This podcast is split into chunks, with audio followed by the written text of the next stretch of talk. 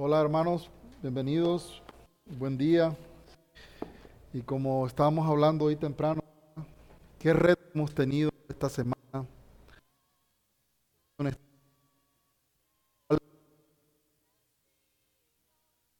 Sueño, ¿verdad?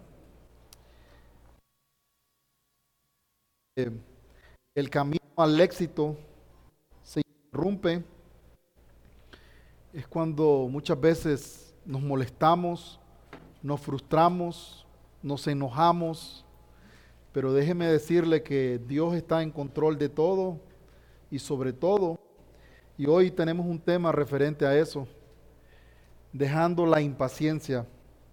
¿Quién de nosotros es paciente aquí? Creo que ninguno, hermanos, si no, no estuviéramos aquí, créame. Y el salmista está proyectándonos un tiempo de espera, un tiempo de dolor, un tiempo de clamar a Dios, un tiempo de penitencia. Eh, los salmistas no eran diferentes a nosotros, eran seres humanos. Y vamos a darle lectura. Y dice el versículo 5 al 8.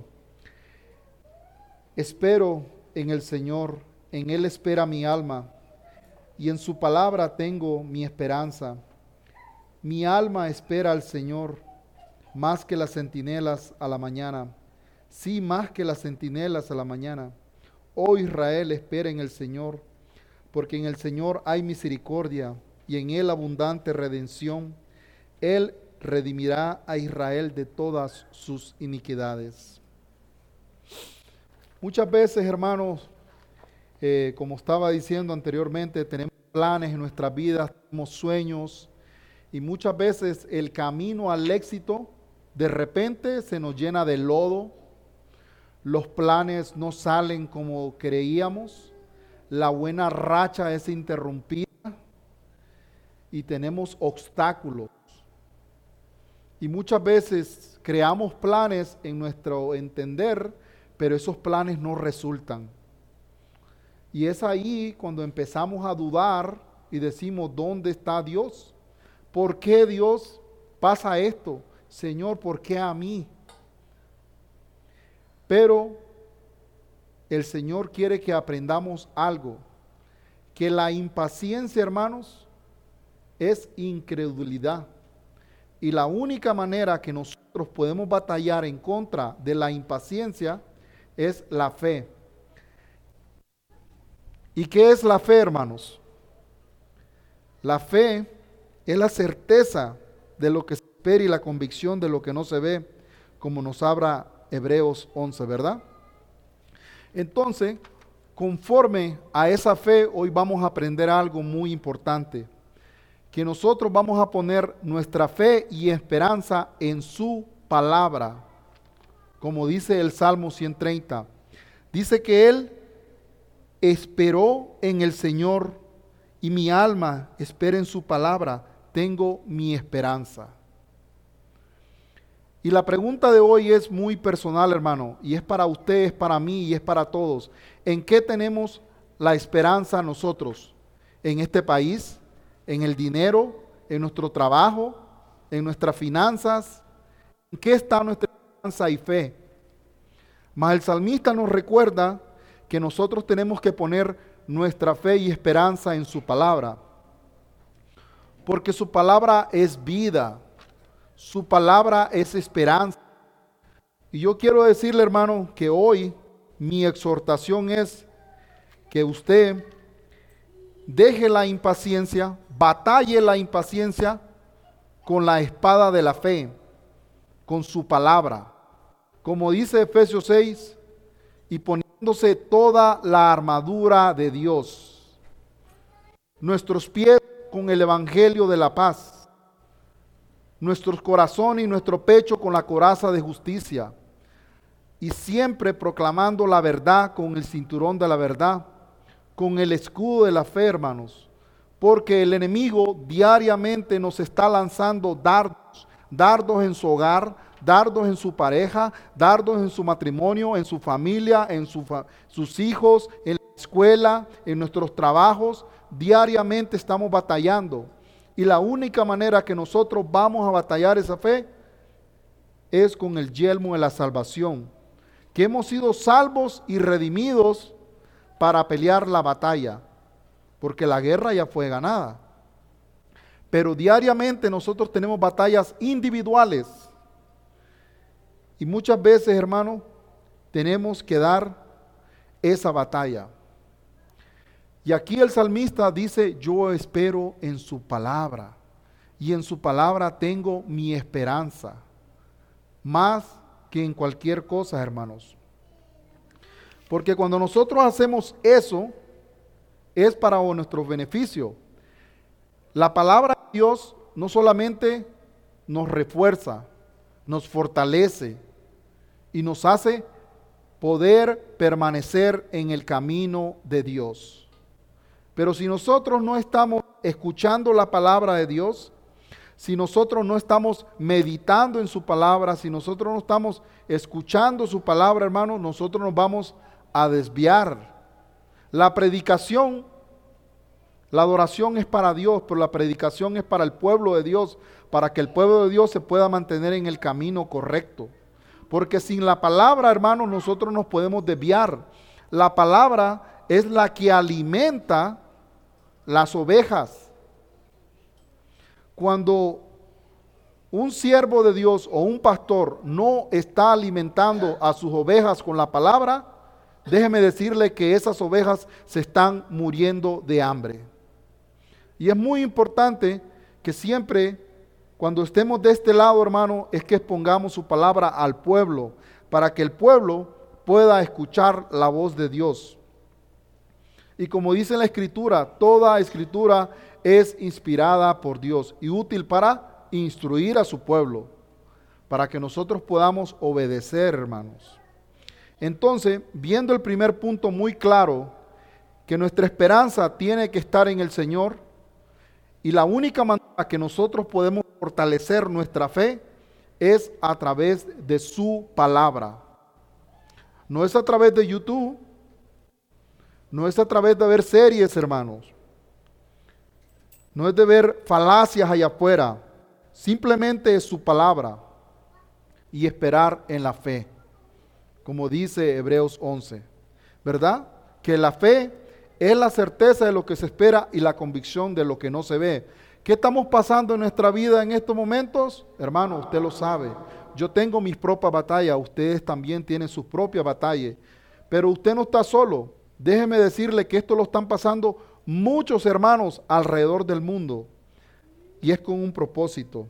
Es que nosotros podamos fortalecer nuestra fe. Y la única manera de batallar al enemigo de la impaciencia es clavándole la espada del Espíritu Santo, que es su palabra. Hay personas que creen que haciendo ritos, gritando, van a combatir eso. No, hermanos.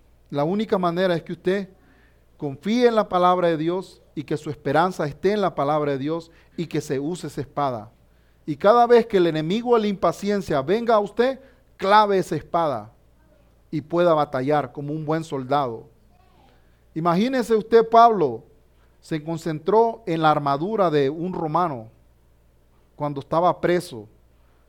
Es así mismo, nosotros los cristianos tenemos que estar vestidos con esa armadura todos los días, hermano, espiritualmente conectados a Dios.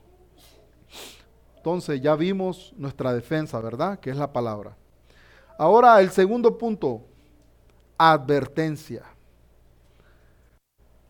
Cuando tenemos problemas, ¿a quién acudimos? Cuando tenemos situaciones, ¿a dónde recurrimos? Cuando nuestros planes no salen como nosotros queríamos que iban a salir. Cuando encontramos obstáculos en nuestra vida, ¿a quién recurrimos, hermano? ¿A quién estamos acudiendo? ¿A quién estamos escuchando? ¿A quién nosotros estamos poniendo nuestra vida? ¿De quién estamos recibiendo consejo? Hermanos, diariamente nosotros cometemos ese error. En vez de recurrir a Dios, recurrir a nosotros mismos. Y yo les quiero mostrar una ilustración en la palabra de Dios. Acompáñenme. Isaías capítulo 30. Estaba pasando algo bien grave. Casi lo mismo parecido que está pasando con Ucrania y Rusia en estos momentos, ¿verdad? Israel, un pueblo pequeñito, contra una gran nación que se venía encima de ellos, con artillería, con soldados, con ganancias, con dinero y todo. Israel, una mínima esperanza de poder ganar la guerra. Israel en este momento se estaba abrumado el peligro estaba a la puerta, estaban en la frontera. Asiria estaba a punto de invadir Israel. E Israel tenía temor. Israel estaba abrumado, se había acabado la paciencia. Y en vez de escuchar a Dios, en vez de esperar a Dios, ¿a quién fueron a recurrir? a un hombre. Y Dios le da una advertencia. Esa misma advertencia nos da a nosotros que en vez de hacer nuestros propios planes, nuestras propias decisiones, que consultemos a Dios. Cuando nosotros no consultamos a Dios, déjeme decirle, nosotros vamos a ser avergonzados y humillados.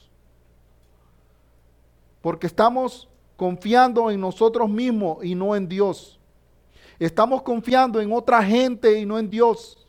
Estamos confiando en hombres de carne y hueso en vez de Dios. Sabiendo que Dios tiene el control de todo y que Dios puede hacer las cosas lo que Él quiera. Y mire la advertencia que le dice Dios a Israel. El profeta Isaías menciona en su palabra en el capítulo 30 en adelante, dice, Ay de los hijos rebeldes, declara el Señor, que ejecutan planes, pero no los míos, y hacen alianza, pero no según mi espíritu, para añadir pecado sobre pecado. ¿Qué está diciendo el Señor aquí? Que no hagamos trato con la gente de afuera. No, hermanos. Porque vamos a tener, vivimos en este mundo caído. Entonces sería necesario que nosotros saliéramos de este mundo. No. Podemos hacer negocios allá afuera, hermano, pero sin sacar a Dios de sus planes. Porque cuando usted saca a Dios de la foto, sus planes serán un fracaso. No podemos nosotros ejecutar planes sin Dios. Empezamos a hacer alianza con otras personas más que a Dios. Y ahí está el problema. Los que descienden a Egipto, dice, sin consultarme, para refugiarse al amparo de Faraón y buscar el abrigo de la sombra de Egipto. Y casi diariamente, hermano, nosotros no consultamos a Dios y nos dejamos llevar nuestro propio impulso, nos dejamos llevar por nuestros propios consejos. Y es ahí el problema. Y sigue el Señor, por tanto el amparo de Faraón será su vergüenza y el abrigo a la sombra de Egipto su humillación. Cuando nosotros sacamos a Dios de nuestros planes, hermano, vamos a fracasar. Nuestros planes no van a funcionar. Vamos a llenarnos de vergüenza y humillación. Esas personas que nosotros queremos acudir a ellos, van a ser nuestra vergüenza y humillación. ¿Y qué es la impaciencia, hermano? La impaciencia es darse lugar a nosotros de no obedecer a Dios. Movernos del lugar donde Él nos ha dicho, quédate. Y también es no ir al paso y al ritmo que Dios quiere que vayamos. A veces nos queremos comer el mundo. Queremos hacer esto, queremos hacer lo otro. Santiago dice, en vez de que ustedes digan eso, si Dios quiere, haremos y hacemos esto. Porque todo lo que se hace sin fe, hermano, es pecado. Obedezca a Dios. Si Dios ahorita usted lo tiene en un lugar, manténgase en ese lugar. Quédese. No se mueva hasta que Él le indique que es el tiempo correcto de moverse. Si Dios le dice a usted, vamos a este paso, siga a ese paso. Todos tenemos situaciones, todos tenemos problemas. Muchos a veces nos vemos en aprieto de cómo voy a pagar la renta, cómo voy a pagar estos biles, cómo voy a pagar esta deuda, porque esta enfermedad no sana, porque esta situación en mi vida no, no resulta y nos impacientamos y queremos hacer planes y olvidamos a aquel Dios que está en control de todo. Y Dios dice, no lo hagas, no lo hagas, no ejecutes planes sin mí. No ejecutes planes porque quedarás avergonzado. No hagas alianza. Y aquí Israel empezó a hacer alianzas con Egipto. Firmaron pactos, firmaron decretos. Hermanos, ¿y qué crees que fue? Faraón no les resultó. Faraón no los ayudó. Le dieron toda la plata, le dieron todo, hasta los utensilios. Y no los ayudó. Israel quedó totalmente humillado por no obedecer a Dios. Esa es la misma advertencia que le hace a usted, a mí y a todos los que creen en el Señor. Que usted no se refugie en ese faraón. ¿Cuál es tu faraón en estos momentos? ¿Tú tienes tu faraón? En aquel hombre que estás confiando, en que tu esperanza va a cambiar, que nuestra situación va a cambiar. ¿Cuál es tu faraón? ¿El gobierno? ¿El trabajo? ¿Cuál es tu faraón? Ese faraón, déjame decirte que te va a dejar en vergüenza. Esa es la advertencia que te hace Dios. Primer punto, hermano, batalle la incredulidad y la impaciencia con la espada de la fe, que es la palabra, como dice el salmista. Recuerde, voltea a ver a Cristo. Hermano, no es una casualidad lo que nosotros estamos pasando. Hay unos que pasan situaciones más difíciles, más que otras, pero mire, todo está dañado por aquel Dios soberano desde antes de la fundación del mundo, hermanos. Confíe en la soberana mano de Dios. Entonces ahí está la advertencia, no confíes en Faraón, no confíes, no hagas planes allá afuera sin Dios. Consultemos a Dios antes de ejecutar algo. Pidamos dirección y sabiduría antes de hacer algo, hermanos. Y si Dios quiere, vamos a hacerlo. Dios le advertía. Y ahí mismo en el capítulo 30 de Isaías, versículo 15, dice, porque así dicho el Señor, Dios el Santo de Israel, en arrepentimiento y en reposo serán salvos. En quietud y en confianza está su poder, pero ustedes no quisieron. Israel no quiso. Hermanos, tenemos promesas aquí en la Biblia. Hay promesas eternas aquí en la Biblia. Nosotros le podemos confiar la palabra. Nosotros podemos confiar en la palabra. Y mire lo que dice el versículo 6 del Salmo 30, 130. Mi alma espera en el Señor más que el centinelas a la mañana, sí más que las centinelas a la mañana. Y el 7 dice, oh Israel, espere en el Señor, porque en el Señor hay misericordia. Hermanos, tenemos que predicarle diariamente a nuestra alma. Tenemos que advertirle, mira, alma mía, espera en el Señor. Alma mía, confía, pon tu fe en el Señor, tu esperanza en el Señor. Alma mía, pero ah, te estoy advirtiendo, alma mía, que si tú no confías en el Señor y tú pones esperanza en el Señor y tú no esperas en Dios, te va a pasar lo mismo que en Israel, que se hubieron humillados, avergonzados por no esperar en el Señor. Pero también el Señor promete, aquí mismo en Isaías capítulo 30, versículo 18, dice, por tanto el Señor desea tener piedad de ustedes y por eso se levantará para ustedes para tener compasión de ustedes, porque el Señor es un Dios de justicia. Cuán bienaventurados son todos los que esperan en Él. Entonces, primero, hermano, tenemos que batallar con esa impaciencia que está en nosotros. Yo no sé cuál será la suya. Yo conozco las mías. Segundo punto, hay una advertencia si no confiamos en Dios, si no consultamos a Dios antes de hacer nuestros propios planes. Vamos a quedar avergonzados y humillados. Tercer punto, hermano, las promesas y bendiciones que están en su palabra. No le estoy predicando el Evangelio de prosperidad, le estoy predicando moderadamente lo que dice la palabra. Que si nosotros esperamos en el Señor, Él no solamente tendrá compasión, sino que vamos a ser bienaventurados. Tenemos que esperar en el Señor, esperar en sus promesas. Isaías 64, 4 dice, desde la antigüedad no había escuchado, ni puesto atención, ni el ojo había visto un Dios fuera de ti, que obra a favor de los que en Él esperan. Esa es la esperanza, hermano, que dice que si nosotros esperamos en Dios, Él va a obrar a favor de nosotros. Contrario, ¿verdad? Que si no esperamos en Él, ¿qué va a pasar? Vamos a ser avergonzados. Pregúntese eso usted, hermano. ¿Estamos esperando en Dios?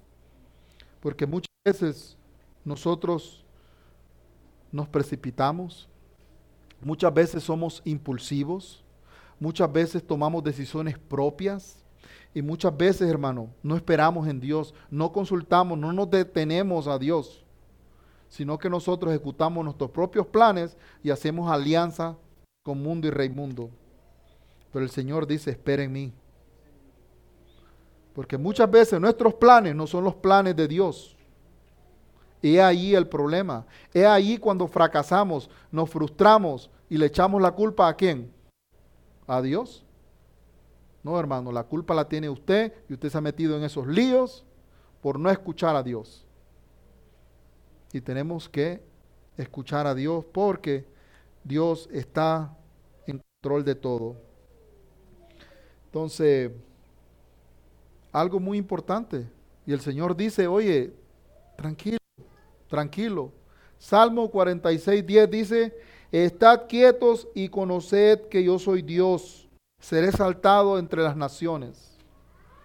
Hermanos, el Dios nuestro no es un Dios de papel, no es un Dios que duerme, no es un Dios que se encansa, es un Dios todopoderoso que ya arregló el primer problema entre nosotros, enviar a su Hijo a morir en una cruz, como estábamos cantando. ¿Se acuerdan? a dar su vida por algo que nosotros no merecíamos. Nosotros lo que merecíamos era el infierno, pero más sin en cambio el Señor envió a su propio Hijo a matarlo por nuestros pecados, por nuestras iniquidades. Nosotros somos los débiles, nosotros somos los ciegos, nosotros somos los cansados, los rebeldes, los que hemos desviado. Nosotros le hemos dado la espalda a Dios, nosotros hemos hecho lo malo, lo injusto, las iniquidades pesan sobre nosotros pero vino Cristo y las removió por su poderosa sangre. Hemos sido limpiados y sin mancha, dice el Señor, hasta el día de su venida. Todos nosotros pecamos, todos nosotros hacemos lo malo. Bebemos iniquidad como agua.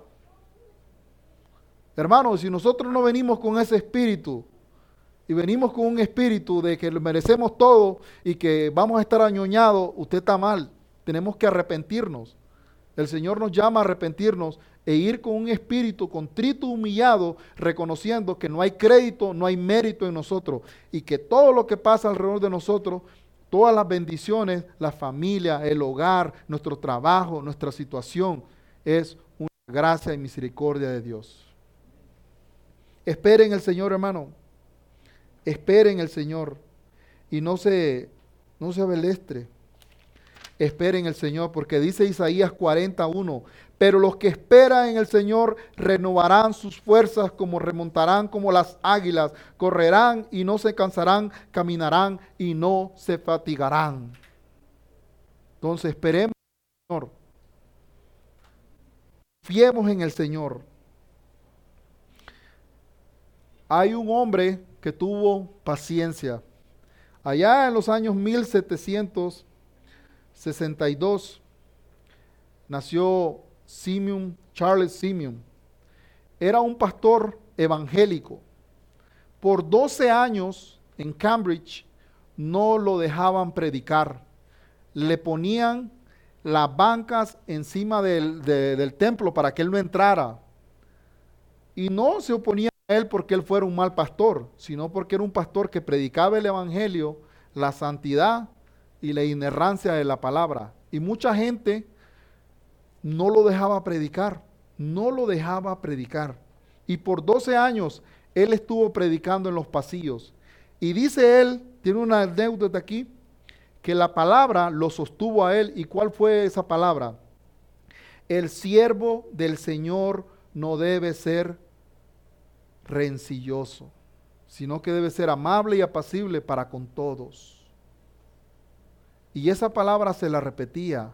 Aunque él tenía oposición dentro de la iglesia, él nunca dejó eso. Y esa palabra lo sostuvo todo el tiempo. ¿Por qué? Porque él volteaba a ver más allá y confiar en el Señor. Hebreos 6:12 dice, a fin de que no sean perezosos, sino imitadores de los que mediante la fe y la paciencia heredan las promesas. Años después, este hombre estaba muriendo en 1836, 54 años después. Y mire lo que decía.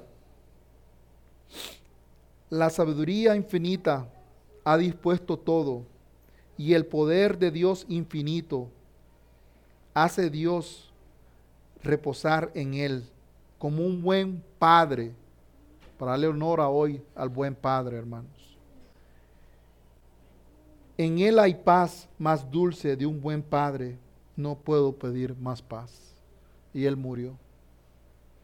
La única manera que Charles Simeon pudiera morir en paz fue porque confió en el Señor. Fue porque él descansó en el Señor y batalló la impaciencia y la incredulidad con la palabra de Dios. Hermanos, yo les exhorto hoy y me exhorto a mí mismo que confiemos en el Señor para heredar sus promesas, que son todas en Cristo, en Jesús, el sí y el amén. Porque Él ha prometido bendecirnos, ha prometido tener compasión de nosotros y ha prometido ayudarnos y estar a favor de nosotros, siempre y cuando esperemos en Él. Y no nos arrebatemos para salir corriendo a Egipto y no desesperemos a seguir nuestros propios planes. Confiemos en el Señor, hermanos, porque recuerde, estamos en un mundo caído. Y todo lo que está pasando alrededor de nosotros tiene que pasar. Dejemos que el mundo ruede a su modo y nosotros volteemos a ver la cruz. Nosotros volteemos a ver a Cristo y volteemos a ver su venida. Porque no sabemos el día ni la hora, hermanos. Imagínese usted, dice que ese día vendrán, muchos estarán dando en casamiento, muchos estarán en fiesta, muchos estarán dando todo. Pero el mundo seguirá siendo el mundo, pero será quemado. Y Dios traerá cielo nuevo, tierra nueva. Y he ahí sus promesas, hermano, y nuestra confianza no está en nuestras obras, está en el Señor. Entonces, para concluir, pongamos nuestra esperanza en el Señor. Pongamos nuestra esperanza en su palabra. Confiemos en sus planes perfectos. Y hermanos, y recuerden que todo es para fortalecer nuestra fe en el Señor. Porque también el Señor nos promete, hermanos, de que está a favor de nosotros y Él está justo a la puerta. Romanos 2, 7 dice, a los que en perseverancia buscan hacer el bien, honor e inmortalidad y vida eterna. Entonces, sigamos en el camino Dámosle a Dios que nos ayude y esperemos en el Señor, porque Él está a favor de los que en Él esperan. Dios me les bendiga, hermano, y espero que haya sido de mucha bendición. Señor, gracias, Padre, por tu palabra.